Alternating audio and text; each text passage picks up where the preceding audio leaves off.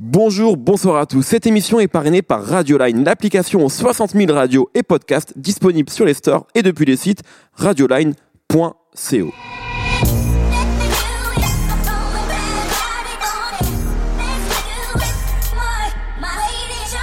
Bonjour, bonsoir à tous, c'est Mehdi Maizy et je suis très heureux de vous retrouver pour un nouvel épisode de No Fun, votre podcast musical hebdomadaire.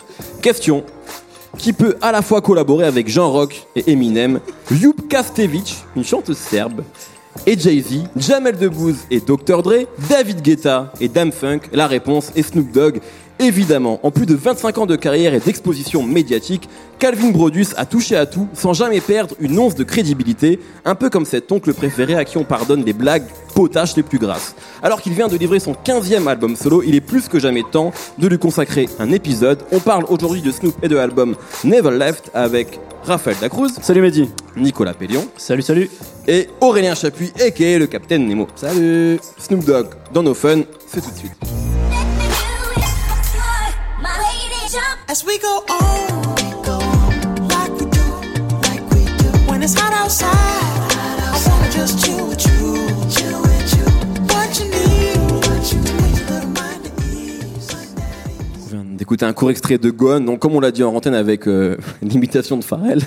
euh, donc rapidement, on va commencer comme d'habitude par recueillir vos avis sur ce 15e album solo de Snoop. Alors c'est le 15e album solo, mais ça prend pas en compte les mixtapes qu'il a sortis, les, les, albums collaboratifs. Exactement. Il y a encore énorme, enfin plein d'autres projets qu'on peut qu'on pourrait découvrir. Ça compte et Snoop Lion ou pas je crois qu'il est dedans, je crois. Je crois que je l'ai compté dans ouais, les 15. Ça compte comme un solo, je crois. Ça compte comme un solo, je crois. Ah, euh, commençons. Bah, qu'est-ce que vous avez pensé donc de ce disque-là, donc sorti par Snoop euh, en 2017 euh, Nemo, toi qui écoutes Snoop depuis longtemps, qui est un grand amateur de vrai. la musique, euh, du chien longiligne de Long Beach. Eh bien, je pense que c'est un album où il s'est fait plaisir, parce que là, on arrive quand même à un moment où Snoop Dogg, euh, je pense qu'il commence à être attendu par de moins en moins de gens.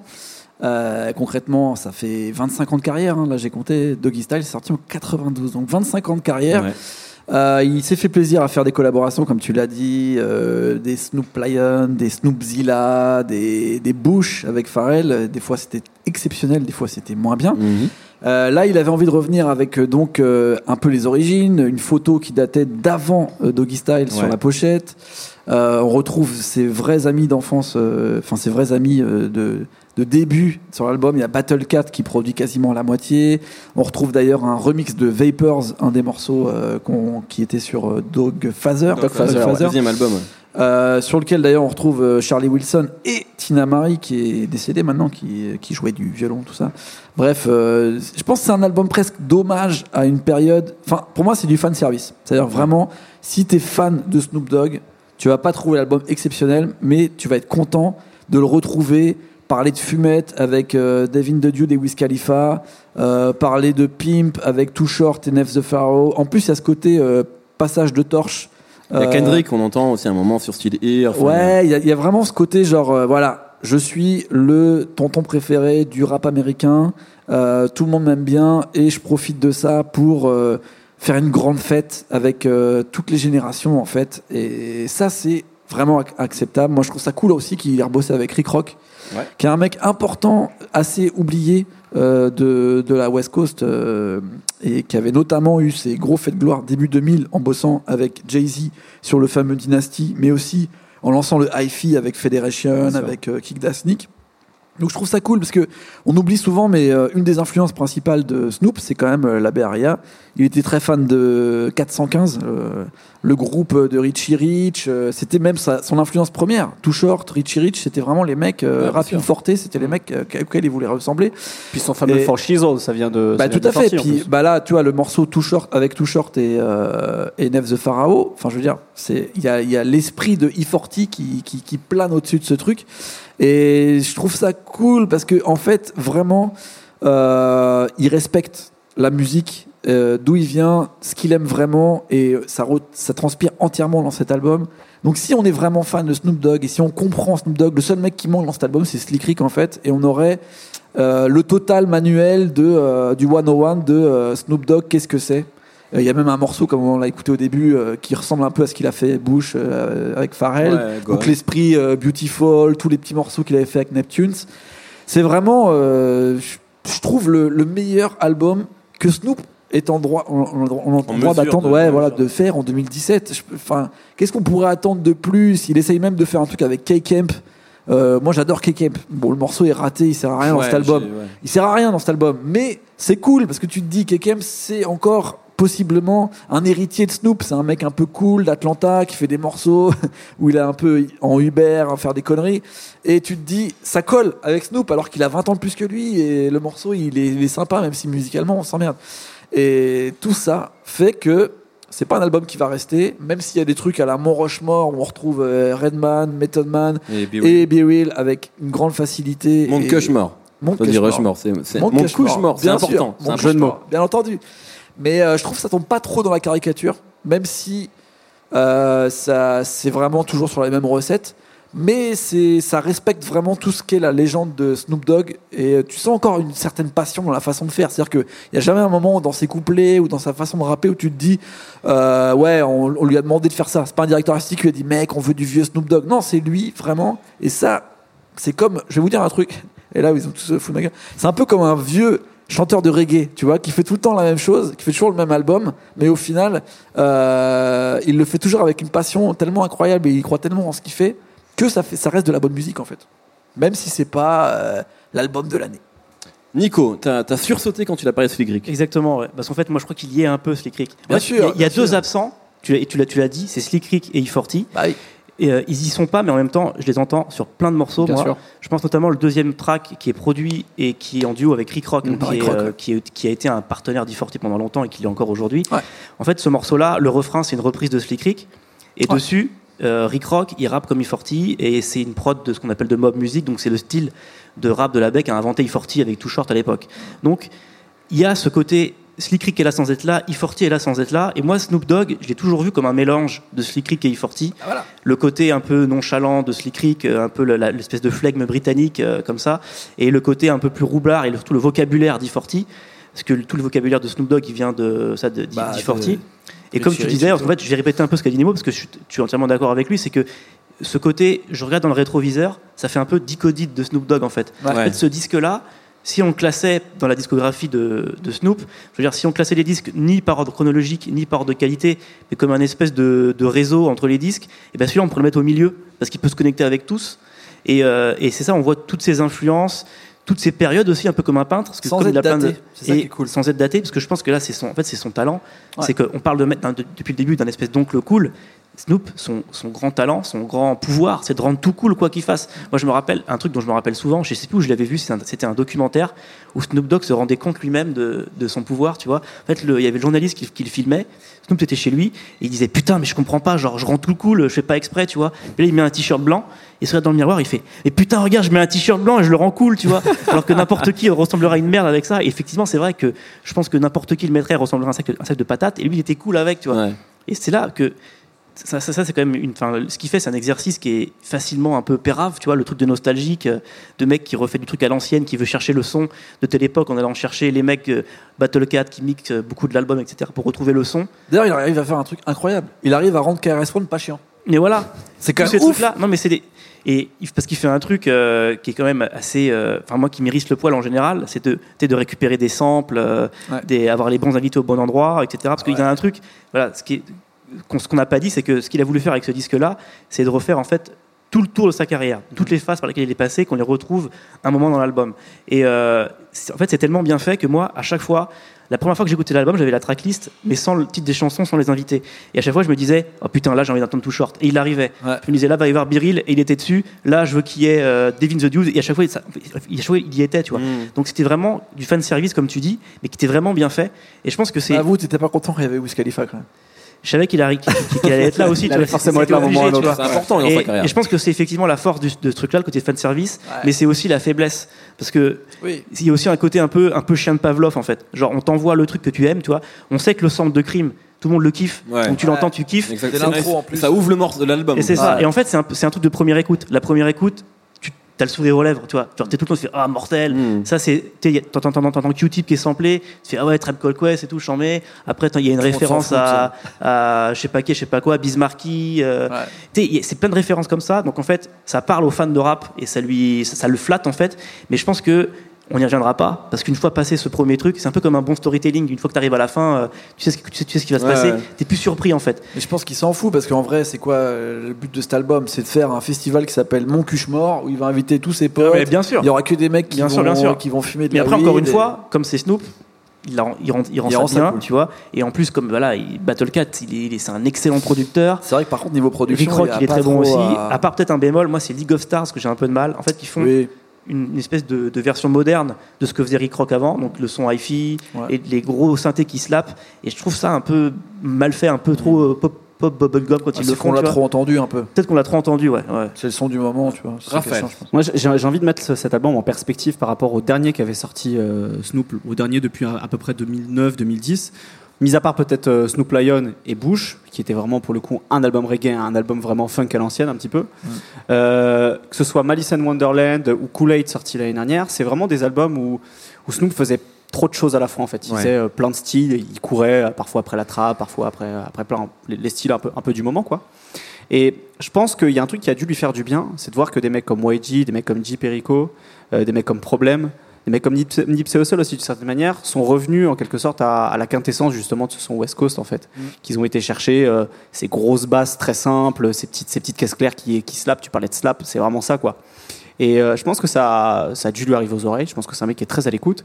Et c'est pour ça que cet album, finalement, il sonne, euh, il sonne actuel et, et vieux en même temps. C'est-à-dire que il y, a, il y a cette volonté de revenir au, au son qui l'a influencé. On le disait, le son de la BRA, pour lui, c'est- pour lui, ça a été, ça a été, ça a été majeur. Et en même temps, ça sonne pas comme un truc euh, nostalgique, comme pourraient parfois le faire certains rappeurs new-yorkais. Tu parlais de KRS-One, même de KRS-One en 2017. pff, C'est dur à écouter, quoi. Bah, personne n'a envie d'écouter ça. Non, mais peu importe. Si, que que tu aies envie Oh. de l'écouter ou pas, si tu l'écoutes, ça sonne affreusement daté. Snoop Dogg, Snoop Dogg en l'occurrence, non, ça sonne pas, pas du tout Mais daté. le parce morceau qu'ils ont ensemble, il. Oui, ça oui, bien sûr. Non, mais parce que c'est un morceau de Snoop sur lequel, Ouais. tu vois, il y a, il y a, il y a KRS One, donc c'est pas, c'est pas tout à fait la même chose. C'est vrai, c'est vrai. Euh, Il y a, en, en fa- en fait, moi, cet album, il me, il me fait penser un petit peu comme, euh, comme si on écoutait un disque vinyle et, et le diamant saute, tu sais, d'une piste à l'autre comme ça. Et c'est un peu ça en fait. C'est-à-dire, il y a, il y a un truc aussi comme ça, c'est dans, dans la série Lost. Je sais plus dans quelle, euh, dans quelle saison. À un moment, il y a, y a. Saison 2, non? Il y a- il y a des- il y a des- Attends, c'est pas. très- Y a- Ouais, euh, alors l'in- l'intro. Saison 2, épisode 1. Je pense qu'on pense à la même chose, Ouais. Nico. Excuse-moi, on est en train Non, de partir non, euh, en hors série, mais c'est vrai que dans l'intro, l'intro de la saison 2 est extraordinaire où tu as Desmond. ça avec Desmond exactement. On sait pas encore où il est et il y a un vinyle. Est-ce que c'est à ça que tu penses? Non, moi je Pas pense- du tout. Je pense, je pense surtout au moment en fait où, euh, où, le, où le temps saute parce que justement il, Ah oui. il tourne une espèce de. c'est plus tard. c'est plus tard, oui, Là, t'es en train de spoiler pour les gens qui n'ont pas vu. C'est pas bien ça. Je m'en fous, c'est pas grave. Là c'est vieux maintenant. Si vous l'avez pas vu, mais quand même. Puis c'est un ce gros truc. Hein. Ce moment où ça devient. Bon, donc, ok. euh, spoiler alerte. Donc un- le, le temps saute et en fait les, les personnages ils comprennent plus rien. Ouais, en fait, exactement. Snoop, il est- s'il était sur cette île, en fait, je pense qu'il serait complètement à l'aise de sauter de- d'une époque à une autre. En Ouais. fait. ouais, c'est vrai. Et c'est un, peu- c'est un peu ça sur, euh, sur, euh, sur l'album. Alors, il n'y a pas tout qui est réussi. Il y a notamment un des derniers morceaux sur la fin qui fait référence un petit peu à son penchant reggae. Euh, pff, franchement, c'est complètement dispensable. Mais euh, C'est génial, d'habitude c'est moi qui dis que c'est pourri. J'ai dit, j'ai fait des références aux chanteurs reggae, maintenant c'est Raph. Non, Putain, non, je, je te refile ce bébé. Déteste le reggae maintenant, vas-y, fais-toi plaisir. c'est pas le problème. Mais pour le coup, ce morceau est nul. Après, tout, tout à l'heure, tu as dit un truc intéressant aussi. Il y a le côté un peu fan service. Ouais. En fait, moi, dans la démarche, cet album, il, il me fait penser un petit peu à ce que disent les, les frères Cohen au cinéma. C'est-à-dire qu'ils font un film en gros pour eux, je crois, et puis un film Ouais. pour, euh, pour le public. Exactement. genre. ouais. Il y a- il y, a un peu, il y a un peu ce côté ça aussi, peut-être chez Snoop, c'est qu'à un moment, il, Ouais, je pense. peut-être il a voulu Alors, je sais pas s'il a voulu- pour le coup un album comme ça, s'il a voulu se faire plaisir. Qu'il se fait plaisir à ses fans. Mais euh, il y a un peu ce côté-là, c'est-à-dire que peut-être sur l'album, l'album prochain, tu vois, ça va être complètement différent. Il va faire un truc complètement barré. On va le perdre. Mais après, euh, euh, voilà. Snoop Dogg, il- ça fait longtemps qu'il a pas eu un vrai tube. Tu vois, ça doit dater de Sexual Eruption, genre il y a, il y a 10 ans. après, presque. après, il y, a un- il y a un morceau qu'on a tous envie d'oublier, mais il y a quand même le morceau avec David Guetta, euh, Sweat, Ouais. qui était Ouais, un ça énorme compte- tube. ça compte notamment- pas, ça. Gros tube. Ouais, ça compte pas. Non, mais dans pas notre sur un, en fait, c'est pas sur un solo de Snoop Dogg. tu C'est vois. vrai. C'est vrai. Donc moi, je pense que ça fait quand même 10 ans qu'il se fait que plaisir en fait, Snoop Dogg. Tu vois, il fait, Il de a trucs, plus besoin en fait. Ouais, c'est ça. Tu sais, les trucs avec Dem Funk qui sont des trucs de, un Ouais, peu booty calling, je sais pas quoi. Il se fait kiffer parce que c'est ce qu'il écoutait quand, quand il était petit.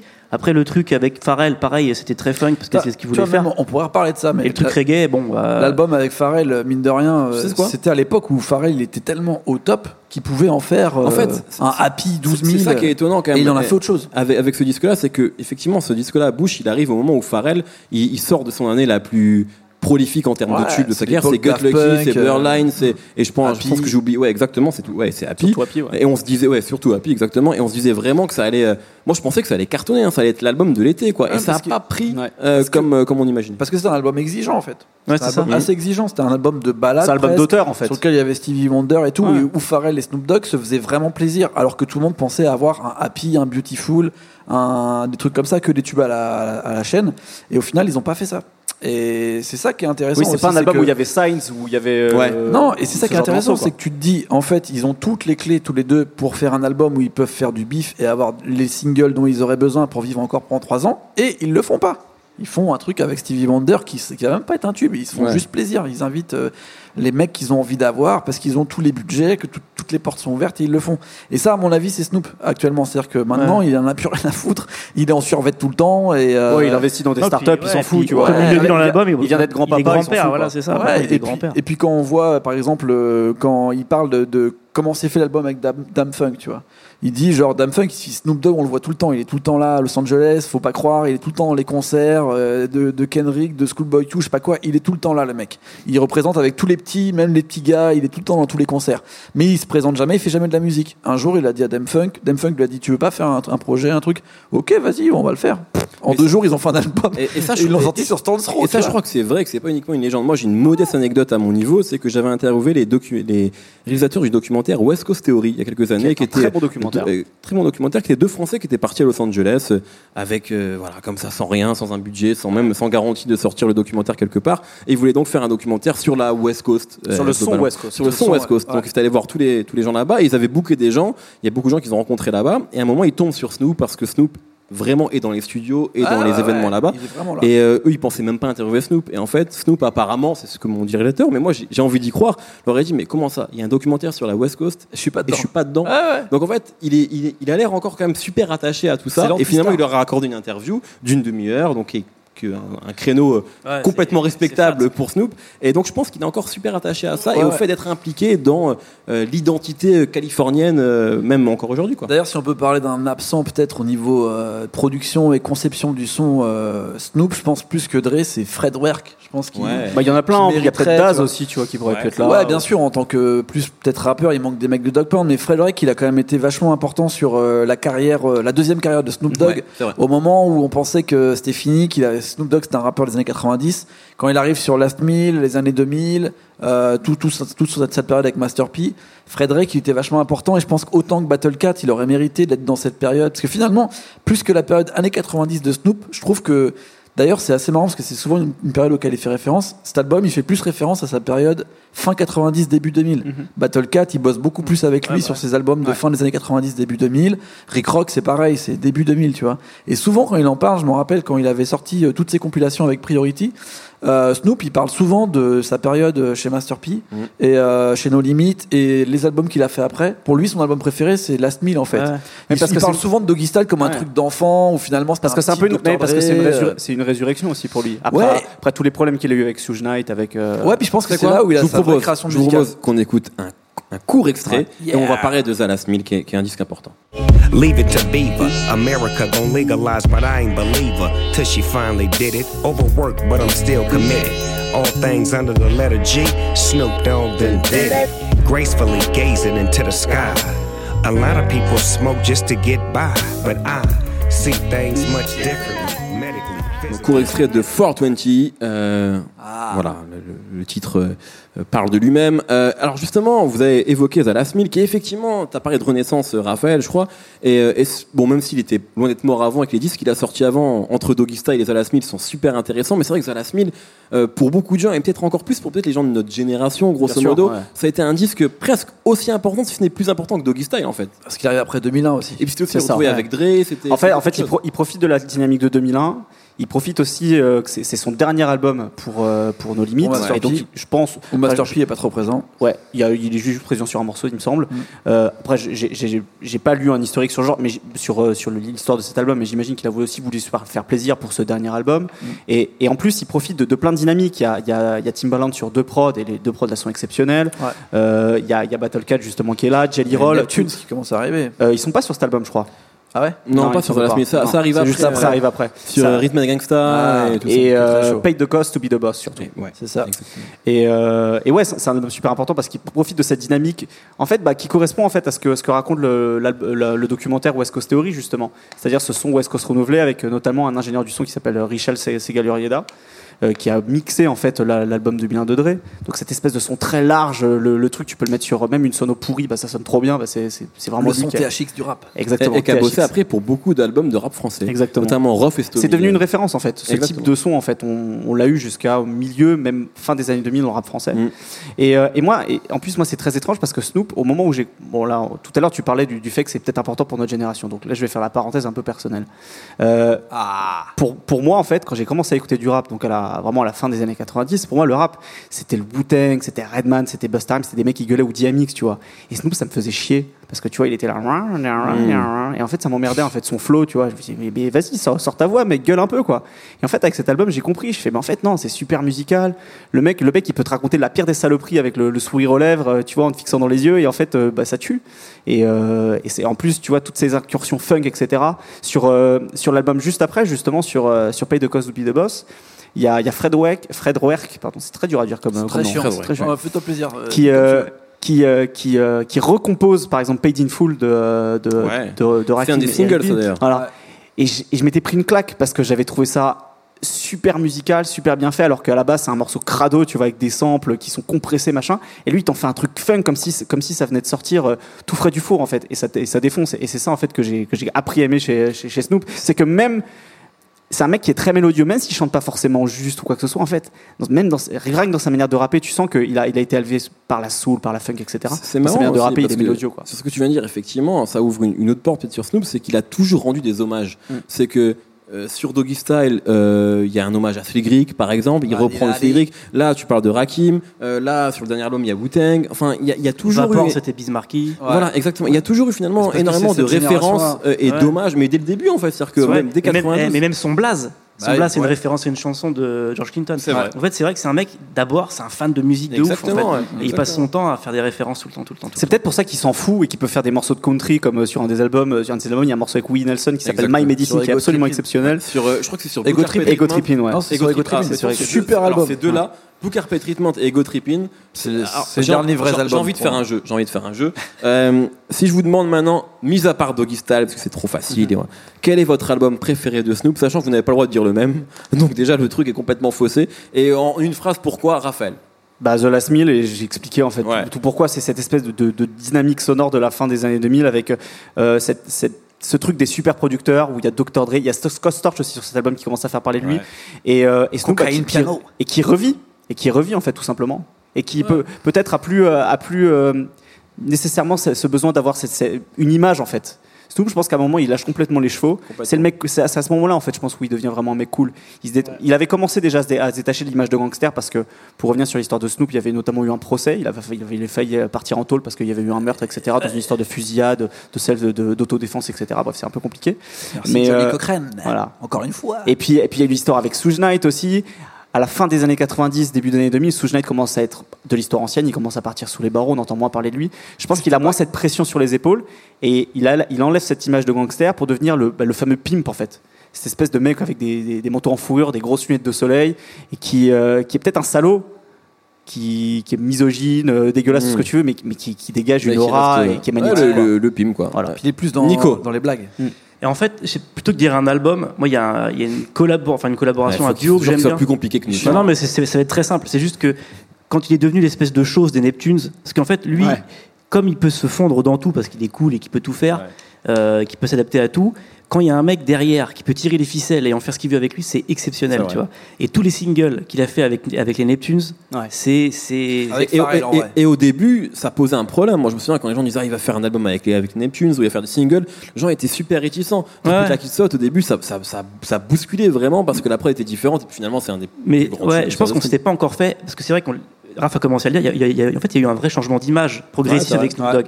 C'est que les années 90, et c'est peut-être pour ça que lui, euh, il préfère euh, sa, sa carrière plus tardive. Il avait une image de gangster, il avait une très mauvaise image euh, aux Ouais. USA, etc. Avec cette histoire de meurtre, etc. C'est problème de label aussi avec Suge Knight, puis avec Master P, machin, guerre, machin. puis la, la mort Et la de guerre, Tupac, tu vois. de- la mort de Tupac, on en il est parle resté jusqu'à tout, il est resté plus proche de Tupac. C'est le seul mec de West Mm. Coast qui est resté aussi proche de Tupac. euh, de, enfin, tu vois, à l'époque de Two of Most Wanted et tout ça, ils étaient encore super proches alors que Dr. Dre avait déjà disparu. Ouais, c'est en clash. en fait. c'est clair. Dre sur Lies on Me, mais ils sont, ils sont déjà plus en, Ah ouais. en bon terme. Et donc là, je pense il que fait flinguer, il a, Tupac, il a changé son image pour pouvoir poursuivre sa carrière. Il est devenu ce mec cool, un peu à ce moment-là, au tournant des années 2000, progressivement. Et il s'est amusé. Et après, c'est ça. Je pense que avec Pharrell, il a trouvé le, le- le compagnon parfait pour ça, quoi. Et euh, ouais, moi, c'est toute ma jeunesse, quoi. Ouais, si vous arrivez à vous faire un best-of justement de tout ce qu'ils ont Ouais. fait ensemble Ah ouais, jusqu'à Bush en fait. Jusqu'à Bush, ouais. que ce soit Beautiful, euh, tout à l'heure on It parlait de. Size, euh, Size. Let's Get Blown. Et voilà, enfin, c'est que- c'est que des morceaux, tu peux écouter n'importe où en fait. Même C'est. It Like It's Hot, qui est un peu euh, Ouais. genre Ah, le, bah, le- Bien sûr. le- tu vois l'empreinte, le blueprint Ah, de- c'est- du son un peu Complètement. minimal. euh, Il n'y a rien dans ce morceau. y a rien. Ouais. Et un mec C'est- fait c'est tout. C'est incroyable. Ah, c'est la folie. Nemo, rapidement, genre ton album préféré. c'est Euh, bah moi j'étais assez chaud justement pour, la- pour lâcher euh, Rhythm and Gangsta là, le premier Ok. album euh, sur, sur Star Trek justement Ouais. vraiment produit par les Neptunes où il y avait un peu de tout mais il y avait cette nouvelle ambiance qui devient euh, Plus soul aussi. ouais et puis moi c'est le moment où je pense que Snoop devient euh, un peu un mec de stand-up, c'est-à-dire qu'il vient, euh, il raconte autant de blagues, qu'il fait du rap, c'est même plus technique, il est plus dans la street, il est, euh, un personnage. pour moi, c'est un, ça devient un comédien, tu vois, mais comédie à l'américaine, c'est-à-dire euh, un mec euh, qui vient, euh, comme Eddie Griffin, faire du stand-up et avoir un personnage, et raconter des conneries et, euh, et- et voilà, être déguisé et tout. Et après, comme on parlait, Ego Trippin, moi, ça m'a grave marqué parce que en plus, il devait y avoir ce trio incroyable, incroyable QDT, Ouais. donc euh, euh, Teddy Riley. DJ euh, DJ Quick et euh, le fils de Quincy Jones qui étaient ensemble et qui devaient euh, donc coproduire, réaliser l'album.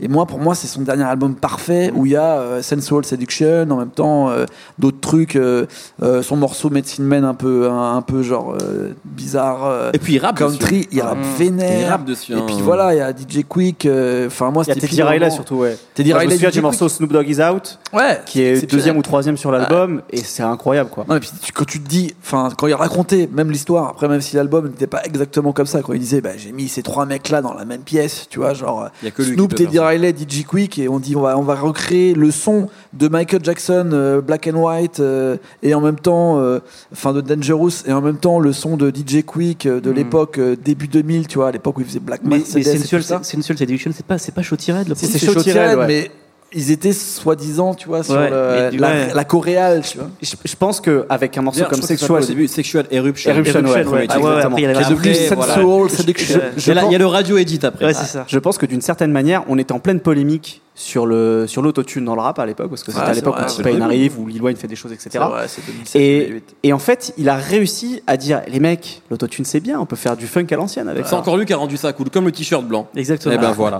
Euh, messieurs, on arrive au bout de l'émission. Rapidement, vraiment les coups de cœur. Euh, un mot, une phrase, même pas de phrase, je crois, juste, juste un mot. Euh, Raphaël, ton coup de cœur. Euh, je vais citer Snoop. Euh, Snoop dans, dans West Coast Theory disait moi je veux que mon son sonne lourd et sonner lourd c'est pas forcément le volume fort c'est juste le- la sensation en fait le feeling le feeling est lourd. Et en fait moi il y, a un- il y a un EP qui est sorti en 2013 du fils d'un rappeur dont on a beaucoup parlé dans cette émission qui est E40, Droopy. exactement. Droopy en 2013 il a sorti un EP qui s'appelait Hungry and Humble. C'est un truc de 8 titres et c'est vraiment ça en fait. C'est ça peut être très très lourd et en même temps c'est un album qui est pas forcément ultra violent en fait. C'est des, Mm. des gros snaps aériennes il te dit qu'il roule solo dans sa caisse dans le premier morceau euh, qu'il a des, connexions aussi bien avec euh, les mecs du ghetto qu'avec les mecs des quartiers riches qu'il est bien partout un petit peu comme Snoop d'ailleurs. Et, en fait c'est ça c'est vraiment le sentiment que dégage ce disque. C'est pas un disque euh, ultra pesant mais c'est un disque qui, euh, a, ce sentiment de, faire vrombir n'importe quoi avec juste quelques notes et avec cette espèce de décontraction naturelle de Droopy. Et c'est probablement un des albums, bizarrement, c'est pas un album très connu, mais c'est proba- probablement un des disques que j'écoute le plus, le plus régulièrement depuis, euh, depuis, depuis 4 ans en fait. Parfait. Nico. Moi, comme j'ai de la fièvre en ce moment là, j'ai, je me suis remis, NTM, je me suis remis dans le blank Ah, face de Schoolboy Q. Ah, dont on a très peu parlé dans No une Fun, excellente alors qu'il est très bon. Et en fait, je trouve que c'est c'est un bon parallèle Parce que avec No Fun n'existait pas aussi au moment où il est sorti ce disque-là. Si, Si, si, mais je pense Non, que non, Blackface, il est sorti l'année dernière. c'est Ah, je pensais au pré- à Oxymoron. c'est ces fois où euh, les albums sortent entre deux enregistrements, donc on peut pas les faire dans No Fun. C'est moi, c'est pour ça en Voilà, fait. Alors c'est un super disque. oui, Donc du coup voilà. Euh, en fait c'est l'autre penchant de LA parce que Snoop Dogg c'est le côté très ensoleillé de LA. Là c'est un peu le LA à la James Ellroy avec les genre les flics corrompus Sale. et c'est très sale. Et moi ça me fait un peu l'effet de Alice au pays des merveilles ce truc là où t'as euh, Kanye West qui est le chapelier fou tu vois et E40 parce que là il, il est- il est dessus Mm. qui est le Cheshire Cat mais qui vend de la drogue avec euh, School Avec un grand sourire. C'est vrai qu'on peut jamais parler des disques qui sortent l'été en fait, puisque l'été Bah ouais. on ne travaille pas. Ouais c'est ça. Euh, Nemo. Alors moi, comme Raph, j'ai parlé d'un fils, euh, le fils de KRS-One, qui a sorti un très... Non, je rigole. Ça. commence à y croire en plus, moi. Non, je vais parler d'un mec qui est sur le dernier album de, de Snoop Dogg, c'est Nef the Pharaoh, Ouais. euh, qui est un petit de la, de la baie, qui prend un peu justement le, le relais de, de E40, c'est-à-dire euh, il sort des albums où on retrouve absolument toute la baie du moment sur, euh, sur cet album, plus la Californie. Euh, je sais que Nico va pas être d'accord avec moi, mais moi je trouve que c'est un album qui est réussi parce qu'il capture le son du moment, qui est plutôt pop, qui ressemble plus euh, à I'm the One de DJ Khaled euh, que à Snoop Dogg Vapors. Hein. Donc avec des sons un peu, euh, avec de, on dirait qu'il y a de la carioca là, des petits trucs de calypso dans les instrus. Mais j'aime bien comment Nef the Pharaoh arrive à naviguer là-dessus avec un style très décontracté. Euh, très E40, très Snoop Dogg, très Slick Rick, et comme ça il arrive à, Et un peu Lil Wayne. bah, ouais, un peu Lil Wayne, bien sûr, parce que c'est cette génération Ouais. qui, qui passe à, à un autre niveau, euh, au niveau justement plantation, rap, etc. Et pour le coup, euh, c'est très long. Euh, Il y a des morceaux où on s'emmerde un peu, mais à chaque fois, il y a des invités qui te remettent dans le truc. Il y a beaucoup de RB, beaucoup de chanteurs, euh, très souvent de la baie. Et voilà, je pense qu'on en a encore parlé là. La baie n'est pas assez euh, mise en avant euh, dans, dans le rap américain en général, alors que c'est la source de beaucoup, beaucoup de choses. Et cet album de Nef Pharaoh qui s'appelle The Big Shame Project le prouve encore une fois. Très bien, merci. Moi, une phrase. euh, Vince Staples, Big Fish. Donc, euh, au moment où on parle, le morceau vient de sortir. L'album doit sortir à la fin du mois de, juin, juin. je crois. Ouais, 20 juin, et je euh, et j'attends ça très très fort. Et Big Fish, je trouve que c'est un, un morceau extraordinaire, vraiment, que j'arrête pas d'écouter depuis sa sortie. Super clip. Et beaucoup d'amour pour Vincent Lagraffe. Merci beaucoup, merci Raphaël, Merci. Nico, merci Nemo, merci Seb à la technique. On se retrouve tous les vendredis sur SoundCloud et iTunes. On s'appelle No Fun à chaque fois. Pour les prochains enregistrements, vous pouvez réserver vos places sur binge.audio. Plein de bisous et à la semaine prochaine.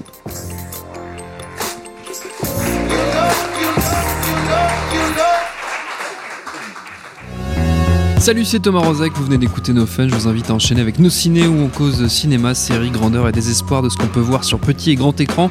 On parle fort, mais on a bon cœur. Ça s'appelle Nos ciné, c'est un podcast du réseau Binge Audio.